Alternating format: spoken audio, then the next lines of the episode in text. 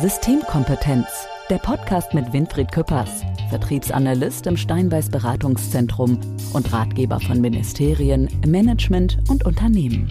Weil 100 Prozent erst der Anfang sind. Ja, liebe Hörerinnen und Hörer, ich wünsche herzlich willkommen in diese neue Folge von Systemkompetenz, weil 100 Prozent erst der Anfang sind. Lieber Winfried Küppers, der rechts neben mir sitzt. Normalerweise ist es so, dass ich mit einer gewissen Ehrfurcht erstmal dich begrüße. Oh, das ist aber nett von dir. Heute ist der prozentuale Anteil der Ehrfurcht ein bisschen zur linken Deutlich Seite geschrumpft, gerückt, hab womit du aber, glaube ich, leben kannst, Ja. äh, dass es in diesem Fall mal so ist. Ich freue mich riesig über unseren heutigen Gast. Es hat mich sehr gefreut, ihn gewinnen zu können. Und ich bin überzeugt, wenn ihr da draußen mitbekommt, wer es ist und was ihr alles gemacht habt, teilt ihr meine Meinung. Professor Hans-Ulrich Sachs sitzt mir links gegenüber. Herr Professor Sachs, schön, dass Sie da sind. Vielen Dank für die Einladung. Ja, Ich habe Ihre Vita gelesen, Herr Sachs. Ähm, die hat mir der Herr Küppers vorher geschickt. Ich kannte Sie auch vorher ein bisschen, aber was Sie alles getan haben, ist äh, sensationell im unternehmerischen Sinne äh, und passt super zu unserem Podcast Systemkompetenz, oder? Ja. Wir wollen mal in dieser Folge ein bisschen darüber sprechen. Sie wissen, ähm, der Podcast heißt Systemkompetenz. Da geht es darum, dass man unternehmerischen Erfolg generieren kann, wenn man so denkt wie der Winfried in Systemen, wenn man vieles analysiert, wenn man weiß, wie Vertrieb funktioniert. Ich würde gerne diese Folge nutzen, um mal zu schauen, was Ihre Geheimrezepte so in der Vergangenheit waren, dass Sie diese Art von unternehmerischen Erfolg leisten konnten und auch gehabt haben und würde da mal Ihre Vita ab einem gewissen Punkt einsteigen, dass wir zusammen mal da durchgehen. Ich hoffe, Sie sind einverstanden und als erstes habe ich einen Zettel bei Ihnen gesehen, Sie haben ein Zitat mitgebracht. Das würde mich mal interessieren, welches Zitat das ist und warum Sie das gewählt haben. Es ist ein Zitat, das mich äh, die letzten Dekaden begleitet. Es stammt von Albert Einstein und heißt, Fantasie ist wichtiger als Wissen, denn Wissen ist begrenzt. Warum ist das so ein bisschen mein Leitmotiv? Weil es oft Aufgaben gab und eine werden wir sicherlich noch äh, im Einzelnen betrachten, die den Import eines koreanischen Autos nach Deutschland. Ich sage Ihnen, äh, da gehört schon Fantasie dazu. Ein Unternehmen hier in einem sehr wettbewerbsträchtigen Umfeld zu platzieren, das keiner kennt, keiner aussprechen kann und eigentlich ähm, von niemand gebraucht wird. Da brauchen Sie Fantasie dazu und da passt dieser Spruch ausgezeichnet dazu. Ja, das würde ich aber auch mal so sehen. Sie sprechen sicherlich, wenn ich in Ihrer Vita mal einsteigen kann, kein natürlich nicht äh, Gewähr für Vollständigkeit, weil dann würden wir eine Folge nur damit darüber reden, was Sie so alles gemacht haben. Aber wir starten mal oder steigen mal ein, als Sie Mitglied des Vorstandes der Schwabengarage AG war. Ich glaube, das passt zeitlich auch mit dem mit der Geschichte Hyundai, oder? Um korrekt zu sein, ich kam 89 zur Schwabengarage und im gleichen Jahr wurden wir gefragt, die Schwabengarage, ob wir grundsätzlich Interesse hätten, die Marke Hyundai nach äh, Europa oder beziehungsweise Deutschland im Besonderen zu bringen. Und ähm, da äh, ich der Einzigste war, ich kam aus Indonesien nach einem vierjährigen Aufenthalt mit der Familie wieder zurück, so ein bisschen Asien vertraut, äh, wurde ich gebeten, als einziger, der da halbwegs vernünftig Englisch sprach, Auch noch. ähm, diese Feasibility Study, diese Plausibilitätsstudie zu erstellen. Und da ging es eben schon darum, wie soll ein, jetzt wiederhole ich mich, ein Fahrzeug, das keiner vom Namen her aussprechen konnte und das Land Südkorea ja keinerlei Automobilbaukompetenz bis zu diesem Zeitpunkt hatte, wie kann so ein Fahrzeug hier verkauft werden? Und äh, dazu mussten viele Studien gemacht werden, Marktstudien, Preisstudien, Designstudien, Technikstudien, auch bis hin, wie lange braucht das Auto eigentlich eine Garantie? Und last but not least, ist das Auto eigentlich auch vom Crashtestverhalten äh, Der Elchtest. ist das Fahrzeug hier, entspricht es den Ansprüchen? Herr Sachs, was glaube ich Winfried auch gar nicht weiß, Winfried, Hyundai Getz und Hyundai Santa Fe. Beide bin ich beide gefahren. Oh. Dieser Mann hat im Grunde dafür gesorgt, dass ich diese Autos fahren Dass konnte. du mal Autos fahren konntest. Ja, gut, Vernünftige Autos fahren konntest. Wie, wie siehst du das so, wenn du, wenn Herr, Herr Sachs so davon spricht und auch, auch mit welcher, also das sind ja bahnbrechende Dinge gewesen damals, ne? Das, das ist unser eins ja gar nicht so klar, was da alles kam. Also das Spannende daran finde ich, dass etwas, was heute selbstverständlich ist, Hyundai ist auch im deutschen Markt selbstverständlich vorhanden. Damals ähm, wo man so einen Anfang nehmen musste und wie wenig Vorbereitung da war und mit einer normalen Analyse angefangen wurde und alles hochgearbeitet wurde, das finde ich spannend. Mhm. Der Teufel liegt ja immer im Detail. es war ja nicht nur alleine jetzt eine, eine äh, Fixierung des Preises. Nicht? Da müssen Sie eben verschiedene Fahrzeuge raussuchen mit der gleichen äh, Kubikanzahl oder Zylinderanzahl mhm. und dann sagen so, okay, das Auto darf nicht mehr wie 20.000 Euro kosten, damit sind wir 20 Prozent unter dem Golf, dann wird sich das Ding schon verkaufen. Mhm. Das ist es alleine nicht. Mhm. Ja? Äh, sind, sind äh, die Ersatzteilthemen, die geregelt werden müssen. Sie müssen ja Ersatzteilpreise haben, die ebenfalls im Rahmen einer vernünftigen Preisgestellung mhm. beschrieben werden, damit ähm, nicht äh, nachher der Eindruck bei dem Kunden entsteht, sie machen vor den billigen Preis und hinten holen sie es wieder ah, über die Ersatzteile. Ja, mhm. Dann ähm, Garantieleistungen mussten äh, definiert werden. Ne? Sie können sich vorstellen, der Hersteller will so wenig wie möglich Garantieleistung mhm. geben. Mhm. Sie als Importeur wollen so viel wie möglich Garantieleistungen dem Kunden versprechen um ein Zeichen des Vertrauens zu geben. Also viele, viele Einzelthemen waren da zu besprechen und äh, die haben wir so gelöst, dass die Marke ja heute nicht nur über sehr respektable Designformen verfügt, sondern auch über einen äh, wirklich tollen Marktanteil, mhm. der äh, mittlerweile jenseits der 5% liegt. Design. Und Design ist übrigens das Stichwort. Das ist der Grund, warum ich diese Autos gekauft ja, habe. Ja.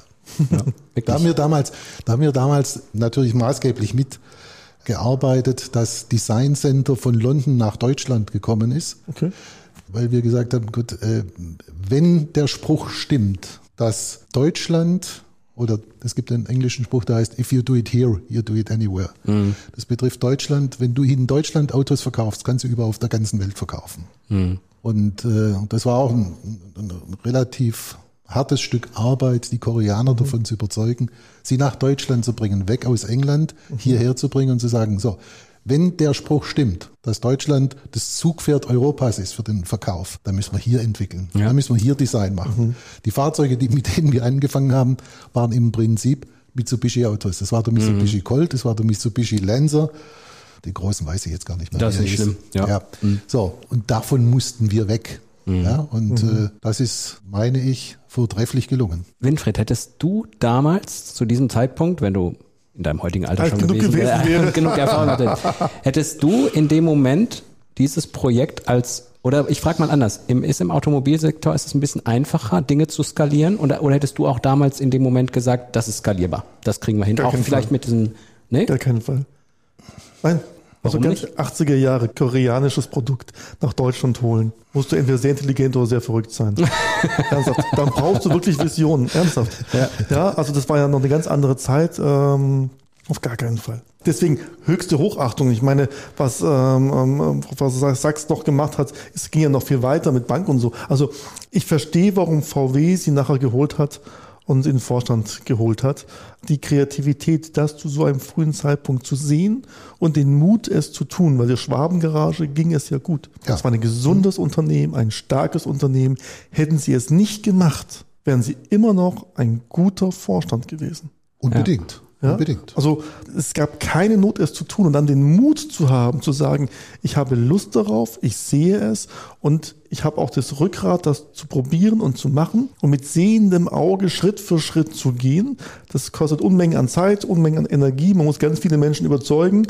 Geld. Aber und noch Geld. Und dann das Risiko einzugehen, wenn es nicht gut geht, sind sie natürlich der Buhmann. Wenn es gut geht, kriegt es keiner mit, war es jeder andere.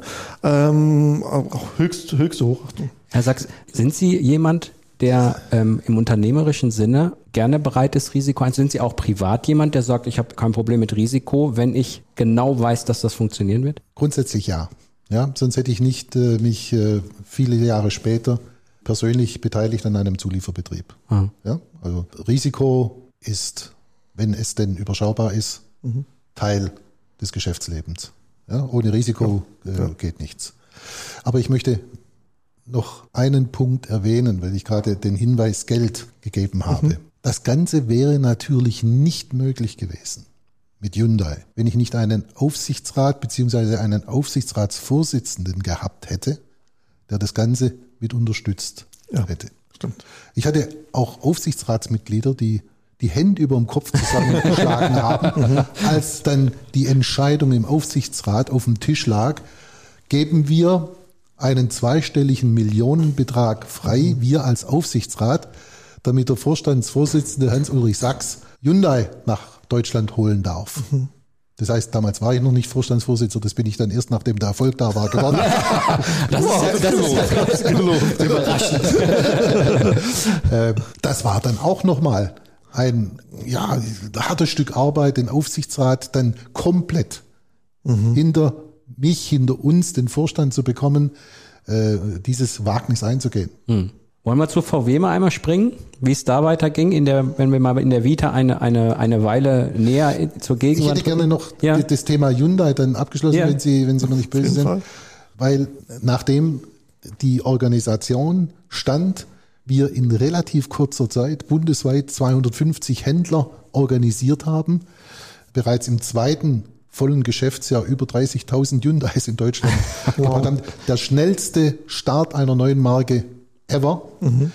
in Europa. Ja, mhm. Deutschland als größter Markt muss dann in Europa sein. So, gefördert wurde das Ganze durch eine Bankgründung, die wir nach vorne getrieben haben, um unseren Händlern die Händlereinkaufsfinanzierung zu ermöglichen. Heißt, wir sind natürlich als Bank, als Captive Bank in der Lage, das Risiko der Fahrzeuge eher abzusichern und mhm. einzuschätzen okay. als eine normale gewerbliche Klar. Bank, weil wenn dem Händler was passiert, holen wir die Autos ab ja. und schieben sie eben zum nächsten Händler. Ja. Mhm. Insofern konnten wir wesentlich großzügiger die Händler Einkaufsfinanzierung gestalten und der Händler wiederum hatte ein höheres Portfolio an Neuwagen, mhm. um sie dann dem Endverbraucher zu zeigen und zu sagen, guck mal, wir haben nicht nur einen roten und einen grünen, sondern wir haben auch einen gelben und einen weißen und was auch immer blauen. Das hat sicherlich den gesamten Prozess des schnellen Markteinstiegs maßgeblich positiv beeinflusst. Ich weiß, ich sage das jetzt wieder als Amateur, lieber Winfried, aber wenn es noch nicht genug gewesen wäre, das Risiko einzugehen, so eine Marke in Deutschland zu etablieren, dann wird sogar noch eine Bank praktisch gegründet, sozusagen, um das, um das, um die Finanzierung zu gewährleisten für die Einzelnen. Das finde ich einfach Wahnsinn. Ne? Das, das ist vom Risikomanagement nicht das Problem. Aber jeder, der das schon mal gemacht hat, weiß, wie aufwendig es ist, in Deutschland eine Bank Lizenz zu bekommen. Ja. Und das war noch eine Vollbanklizenz, wie ich weiß. Ja, also ja. das hinzubekommen, da musste ich auch entscheiden, ob du am Wochenende noch nach Hause gehen willst. Ja, ja. also die Arbeitsbereitschaft, die Leistungsbereitschaft und die Vision zu haben, als Schwabengarage, also als Autohändler, eine Marke nach Deutschland zu holen, Importeur zu werden damit quasi Hersteller zu werden und dann noch zu sagen, und obendrauf machen wir noch eine Bank, ist unternehmerisch völlig logisch und vernünftig. Das sage ich heute, weil ich weiß, dass es gut ging. Ähm, ja, also die Wahrscheinlichkeit, dass es gut ging, war damals nicht für jeden bestimmt sichtbar. Ja, zumal, äh, ich hatte ja vorhin schon mal den Aufsichtsrat erwähnt, ne? Mhm. wir im Aufsichtsrat äh, ein Vorstandsmitglied der BW Bank hatten. Mhm. Und äh, Sie können sich leicht ausmalen, welche Position der Vorstand zur Bankgründung der Schwabengarage hatte. Da war das bestimmt begeistert, dass keine eigene Banken das, hatten. Äh, äh, gab, äh, ich darf das mal salopp sagen, eisenharte Diskussionen. Ah, oh ja. Aber zu guter Letzt, zu guter Letzt wurde das auch dann vom Aufsichtsrat genehmigt, weil die Vorteile, äh, die wir dargestellt haben, lagen auf der Hand. Und äh, am Ende des Tages hat sich auch bewiesen, dass äh, über die Bank, die Händlereinkaufsfinanzierung und die Absatzfinanzierung, wie es so schön neudeutsch heißt, Retail Financing, ähm, doch ordentlich Geld verdient werden konnte. Mhm. Also es war ein ganz wichtiger strategischer Baustein in der Entwicklung der Marke in Deutschland. Also das Besondere, was ich halt an der Sache sehe, ist, und das zeichnet sie tatsächlich aus, äh, Professor Sachs, es ist das eine, den Mut zu haben, was zu machen, andere zu überzeugen, zu können, ist was ganz Wichtiges. Aber was sie auszeichnet, ist, an alles gedacht zu haben. Und ich glaube, nur deswegen ist es zum Erfolg geworden. Und als Vorsitzender oder Vorstandsmitglied, danach Vorstandsvorsitzender einer Schwabengarage, ich betone nochmal, ja, also eines Autohändlers, dem es ja gut ging, der also keine Not hatte, zu sagen, wenn ich schon ein Auto nach Europa hole, dann mache ich es richtig. Dann mache ich hier, ja, dann mache ich hier das volle Geschäft auf. Ähm, und an alles zu denken, was nicht vorher ja schon ihr Tagesgeschäft war. Das sind die meisten schwimmen im eigenen Saft, das kennen wir alle. Und das, was mich betrifft, kann ich jeden Tag immer gut machen, kein Thema. Ich habe es ja schon zehnmal gemacht. Aber beim ersten Mal habe ich so viel Fehler gemacht, dass ich heute nicht mehr darüber rede. Darum habe ich so oft nachher noch gemacht. Damit wenigstens einmal richtig war, worüber ich dann reden kann. Aber beim ersten Mal dann alles zu decken, den Mut zu haben, das zu machen, das ist wahre Systemkompetenz. Das ist die Fähigkeit, strategisch alles zu durchdenken. Und das zeichnet sie aus. Und eine äh, Anzahl von tollen Mitarbeitern, die das alles mitgetragen haben und äh, plus einem Aufsichtsrat, der äh, das alles mitgezogen hat. Denn alleine die Gründung der Hyundai Motor Deutschland hat äh, damals einen zweistelligen Millionenbetrag gefordert als mhm. Gründungskapital. Ich kann jetzt heute, es sind ja ein paar Jahre her, sagen, wir haben im dritten Jahr, im dritten Jahr das Kapital, das uns der Aufsichtsrat gegeben hat, nach Steuern als Dividende wieder ausgeschüttet. Wow. In voller Höhe. Wow, Respekt. Ja, also insofern war das Ganze äh, äh, nicht nur ein großer Markterfolg, sondern auch ein großer, großer betriebswirtschaftlicher Erfolg. Was ich ja persönlich so spannend finde, ich weiß, du wolltest noch was anderes erzählen, aber einfach als Einschub, wir können nachher mal darüber reden, was ich total spannend finde, das liegt mir auf der Seele, ist, ähm, wir haben ein so strategisches Wissen und Können und haben eine tolle Vita. Dirk will es unbedingt gleich nochmal loswerden. Darf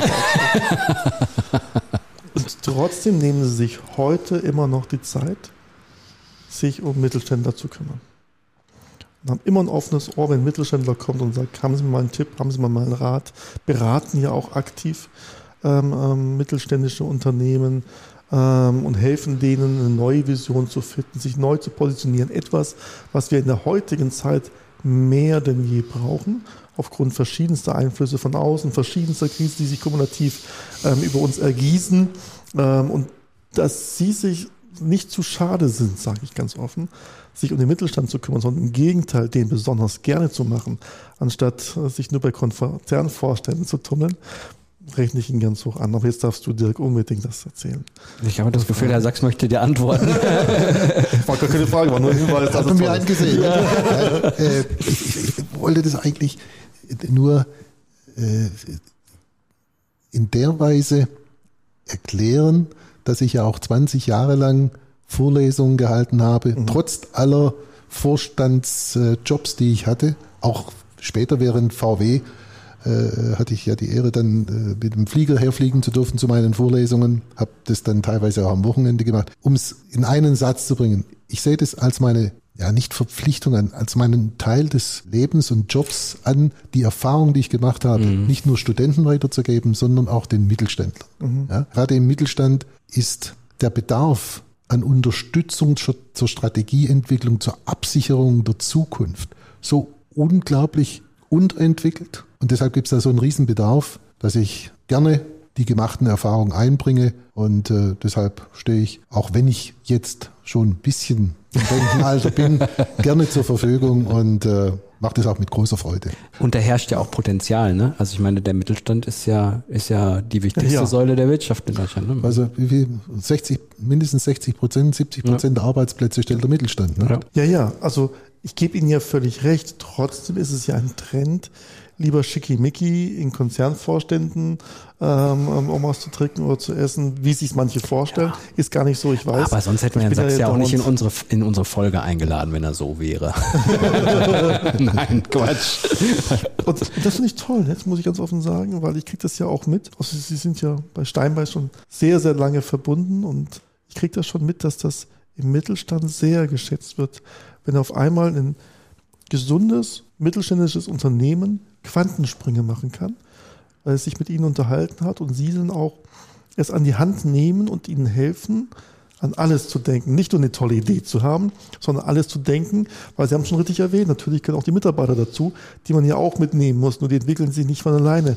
Dazu braucht es eine klare Führung. Das heißt, man muss an alles denken und das macht ja den Mittelstand aus und das macht Sie aus, dass Sie das durchlebt haben vorgelebt haben und trotzdem sagen, hey Leute, ich zeige euch gerne, wie das geht. Und das ist, glaube ich, eine große Bereicherung hier bei uns in der Ja. Wie es geht, ist schwierig, aber an die, mit zu begleiten, Ja. ja, mit Mhm. zu begleiten, äh, mit, mit den äh, Personalressourcen, die im Unternehmen da sind. Ohne die entsprechenden Mitarbeitern geht gar nichts. Nicht? Mhm. Und wenn dann noch das Unternehmen ausreichend kapitalisiert ist, dann muss man es eigentlich bewerkstelligen können. Mhm. Nicht? Ja? Immer getreu Einstein, nicht? Fantasie ist wichtiger als Wissen, nicht? denn Wissen ist begrenzt. Und die Fantasie, die steckt ja nicht in dem Unternehmer, sondern die steckt in der Organisation, in den Menschen. Und die müssen äh, revitalisiert oder vitalisiert werden. Ja. Und äh, das geht, das habe ich mehrfach erlebt und so sind meine gemachten Erfahrungen ja auch, nicht? Ja. Also eine Bank habe nicht ich alleine gegründet, sondern mit meinen Mitarbeitern, mit in dem Fall mit 30 Prozent Anteil der Berliner Bank. Nicht? Das, Da müssen Sie die Dinge zusammenbringen. Ja. Sie, Ja, klar. Sie müssen sie moderieren, äh, zusammenschweißen, dafür begeistern, dass das was wird. Ja. Wir haben äh, unseren Hörerinnen und Hörern versprochen, dass wir ein bisschen durch ihre Vita gehen und ich würde gerne einen kleinen Sprung machen ähm, und Sie fragen, wie sich die Aufgaben dann verändert haben, als Sie Mitglied des Markenvorstands bei VW wurden. War das ein großer Schnitt, dass man auf einmal andere Dinge gemacht hat? Hat sich da irgendwas verändert? Ist das gleich geblieben? Ganz schwierige Frage. Also es ist ein riesen, riesen Unterschied. Ob Sie Vorstand, Vorstandsvorsitzender eines schon auch Milliardenunternehmens sind oder dann äh, Teil eines Konzernsvorstands. In dem Fall Markenvorstand. Ich war ja Vertriebsvorstand Volkswagen, also der, der, der stärksten Marke innerhalb des Konzerns. Ähm, da ticken die Uhren schon anders. Äh, Das fängt schon damit an, dass sie über 50 Prozent ihrer Zeit innerhalb von Konzernmeetings verbringen, die sie eigentlich andersweitig mit ihrem Job vielleicht besser verbringen können. Ich sag's Sehr jetzt. Ich wollte ich sag's vorsichtig. Ja. Und ob die Zahl 50 Prozent so korrekt ist, das äh, lassen wir jetzt auch mal so im Raum stehen. Das ist eher die Schattenseite. Das Positive ist, dass ich bei Volkswagen eine höhere Dimension der Strategieentwicklung erlebt habe. Und zwar angeführt von Ferdinand Piech.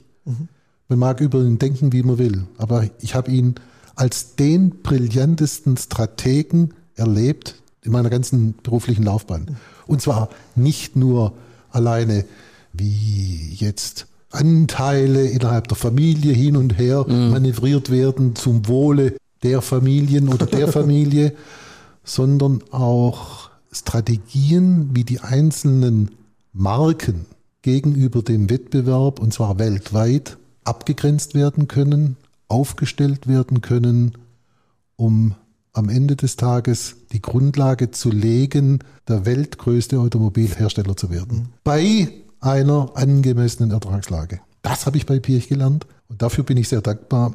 Und ähm, da gibt es sicherlich auch einiges weiterzugeben. Ja, sehr spannend auf jeden Fall. Also das ist schon schon sehr sehr interessant, was Sie da erzählen und auch, auch welche Bereiche Sie erlebt haben. Ne? Dass man wirklich, das ist ja für Sie wahrscheinlich auch rückblickend eine tolle Sache, dass Sie da in viele viele äh, Sphären gehen konnten. Ne? Ja, unbedingt. Also bin ich sehr dankbar, dass ich das alles erleben durfte. Es ist nicht so allzu viel Menschen vergönnt, vom Mechanikerlehrling beim Daimler in Stuttgart zum Vorstandsmitglied von Volkswagen zu werden. Ne? Tja, und nebenbei noch Familie. Und Familie, ja, ja klar, Ja. drei Kinder Ja. großgezogen. Ne? Respekt. Ja. Wollen wir kurz mal über Dekra sprechen? Können? Als nächsten Schritt von der Vita? ja. Dekra äh, habe ich mir hier aufgeschrieben, waren Sie auch äh, unter anderem Vorstand. Es ging vom Fokus her so ein bisschen um das Thema Akademie, äh, Consulting, ja, wenn ich mich richtig informiert habe. Ähm, das war ja dann wahrscheinlich auch, auch ein, äh, ein, nochmal ein ganz, ein, ein, ein, ein ganz anderer Schritt dann, oder? ich fange mal mit der Consulting an. Die Consulting war äh, zum damaligen, als, als ich äh, diese, diese, diese äh, Aufgabe übertragen bekam innerhalb der, der DK, eigentlich ein nicht wirklich existierender Bereich innerhalb der DEKRA. Wir haben das dann die DEKRA Consulting in eine Rechtsform gegossen, in eine juristische Person gegossen, nämlich in die DEKRA Consulting GmbH, haben Kompetenzen aufgebaut, haben Kompetenzen dann geordnet in technische Kompetenz, betriebswirtschaftliche Kompetenz, in organisatorische Kompetenz und äh, haben eben durch das Netzwerk der DEKRA äh, ein sehr respektables Beratungsgeschäft aufgebaut. Bei der Akademie äh, hat sich die Situation etwas anders dargestellt. Da ging es hauptsächlich um die Aus- und Weiterbildung äh, der Ingenieure, im, hauptsächlich im Kraftfahrzeugbereich. Mhm. Und ähm, das war ein großer Teil. Der zweite Teil war ähm, ein Angebot äh, der, der DEKRA Akademie für die und Weiterbildung über die Agenturen für Arbeit. Mhm. Und das war ein Geschäft, was sehr volatil war. Da gab es mal mhm. Zuschüsse, dann hat das Geschäft geboomt.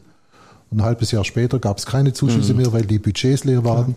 Waren, waren unsere, unsere äh, äh, Schulungsräume alle leer. Und äh, da ging es dann darum, neue Geschäftsmodelle zu entwickeln. Mhm. Und das war eigentlich so mit die Hauptstoßrichtung, dass wir dann gesagt haben, oder ich war ja dann am Ende des Tages allein verantwortlich für die Akademie, gesagt haben, wir müssen ähm, das äh, Thema Agentur für Arbeit so reduzieren, dass es unter einer kritischen Masse liegt, dass es, okay. uns, mhm. dass es uns nicht mehr in der Existenz bedroht.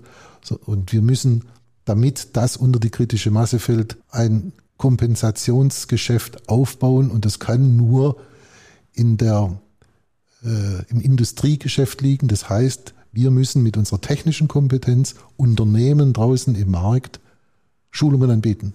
Technische Schulungen, mhm. betriebswirtschaftliche Schulungen. Haben wir ja alles da. Mhm. Und das haben wir entwickelt.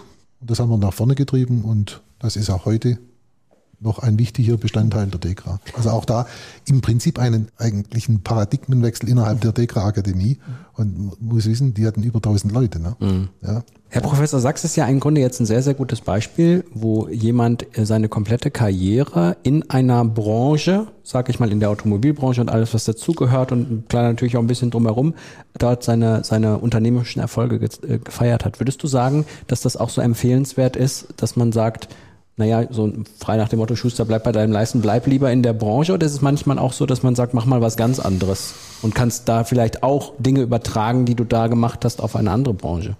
Ach, ich glaube, so sehr ist er gar nicht in der Branche geblieben. Ich weiß, wie sie es in der, Herr Sachs. Aber ähm, klar war es alles Automotive, aber von der Schwabengarage zu VW und nachher zur Dekra ist das schon eine gigantische Bandbreite. Mhm. Und ich glaube, das ist es, was, aus, was sie auch auszeichnet. Was wir Sie sehen, aber ähm, diese Fähigkeit, ähm, bei VW was zu bewegen, Hyundai nach Deutschland zu holen und hinter eine Consulting-Abteilung ähm, bei der DEKRA überhaupt erst existent zu machen, wenn wir ehrlich sind. Und die Akademie ins Laufen zu bekommen und selbstständig zu werden. Das ist so eine Bandbreite, das kannst du nicht machen. Ganz wichtig, wenn du eine Führungskraft bist, die sich auf ein Thema spezialisiert hat. Ah, okay. Und das ist, glaube ich, der große Unterschied. Schuster bleibt bei deinen Leisten, empfehle ich immer dann, wenn du Schuster bist. Mhm. Also wenn du gut bist in HR, bleib bei HR, wenn das ein Thema ist. Deswegen heißt unser Subtitle ja auch, äh, wenn es mehr als 100 Prozent sein genau. Ne? Also. Und dann ist es natürlich spannend zu sagen, ähm, man hat die Fähigkeit, durch Strukturen hindurchzuschauen, Systeme zu erkennen und die Ableitung zu treffen. Und das anzuwenden, ist natürlich viel spannender auf verschiedenste Bereiche, weil Strategieentwicklung ist immer das Gleiche, wenn man sie kann. Herr Sachs, wenn ich jetzt bei Ihnen mal häufiger zu Hause vorbeikommen würde, würde ich Sie denn auch mal im Gartenstuhl erwischen, wo Sie mal einen ganzen Nachmittag nur äh, ähm, Buch lesen, Musik hören oder die Sonne genießen? Durchaus. Weil Sie scheinen mir noch sehr ak äh, akribisch unterwegs zu sein und umtriebig in Ihrem Alter. Ja, das eine schließt ja das andere aus. ähm, das kann schon passieren, ja. ja. Aber ansonsten äh, bin ich unterwegs. Oder fehlt ja. Ihnen da auch irgendwie, also ist, sind Sie noch so, dass Sie sagen, nee, warum soll ich denn? Also ist doch Quatsch, ich, ich, ich kann noch, ich will noch, ich möchte noch. Ne? So. Ja, das würde ich jetzt so genau unterschreiben. Ja? Ja. So ja. ist es. Ja. Möchte ich auch mal. Also wenn ich es mir so wünschen könnte. Damit auch immer mal loslegen können. Nein, nein, ich meine einfach so, wenn man dann so da sitzt und sich sagt, hier, ich bin jetzt, helfen Sie mir noch mal kurz, 70? Knapp, ja, in ein paar Monaten 70. Ja, ja dann sage ich aber 69, das ist ja. der, des Anstands halber ja. hier. Sind 69 Jahre, wenn ich mal 69 Jahre alt bin und ich dann so sitze, sage ich, nee, genau so wie ich es unterschreibe, das finde ich super. Ja, stimmt. Ist aber auf dem Niveau auch häufig. Ja? Ja. Ein sehr, sehr äh, beliebter Steinbeißer ist von einigen Jahren mit 78 in Rente gegangen, aber auch nur, weil seine Frau es verlangt.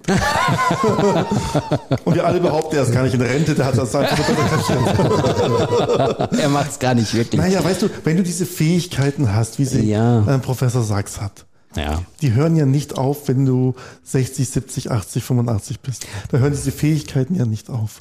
Und die Kraft hört ja auch nicht auf. Im Gegenteil, ich habe das Gefühl, also ich habe die Hoffnung, dass je älter ich werde, ich wieder kräftiger werde, weil die Kinder mich nicht mehr so beanspruchen. Ähm, und ich, es wäre ja auch schade, um so viel Können, um so viel Wissen, um so viel Genialität, wenn diese jetzt im Gartenstuhl bleiben müsste. Genau, das ist der Punkt, ja. Genau so. Und ja. das Gefühl geht ja auch nicht weg, dass man weiterge dass man Erfahrung weitergeben will. Ne? Und auch wie Sie es eben mit dem Mittelstand sagten, dass Sie gesagt haben, da ist Potenzial da, ich möchte mein, meinen Teil dazu beitragen. Ne? So wie bei, ich hatte es ja vorhin mit den Studenten beschrieben, so wie die Studenten dankbar sind, wenn jemand mit viel Erfahrung kommt und ihnen mhm. berichtet, wie das wahre Leben draußen aussieht, so ist es mit dem Mittelstand genauso. Nicht? Da ist ein Riesenbedarf da und äh, dieses Wissen, das man angesammelt hat, deckt sich doch mit dem Bedarf, der draußen ist. Nicht? Und wenn man Wissen, Erfahrung mit dem Bedarf zur Deckung bringt, was kann es Schöneres geben? Ja. Ich glaube auch, dass sie so viel Aufwand betrieben haben in den letzten Jahrzehnten, dieses Wissen und Können anzueignen. Das ist, formuliere es als Aussage, aber ist auch als Frage gemeint, auch ein bisschen süchtig macht, das weiterhin umzusetzen. Denn sie werden ja jedes Jahr besser.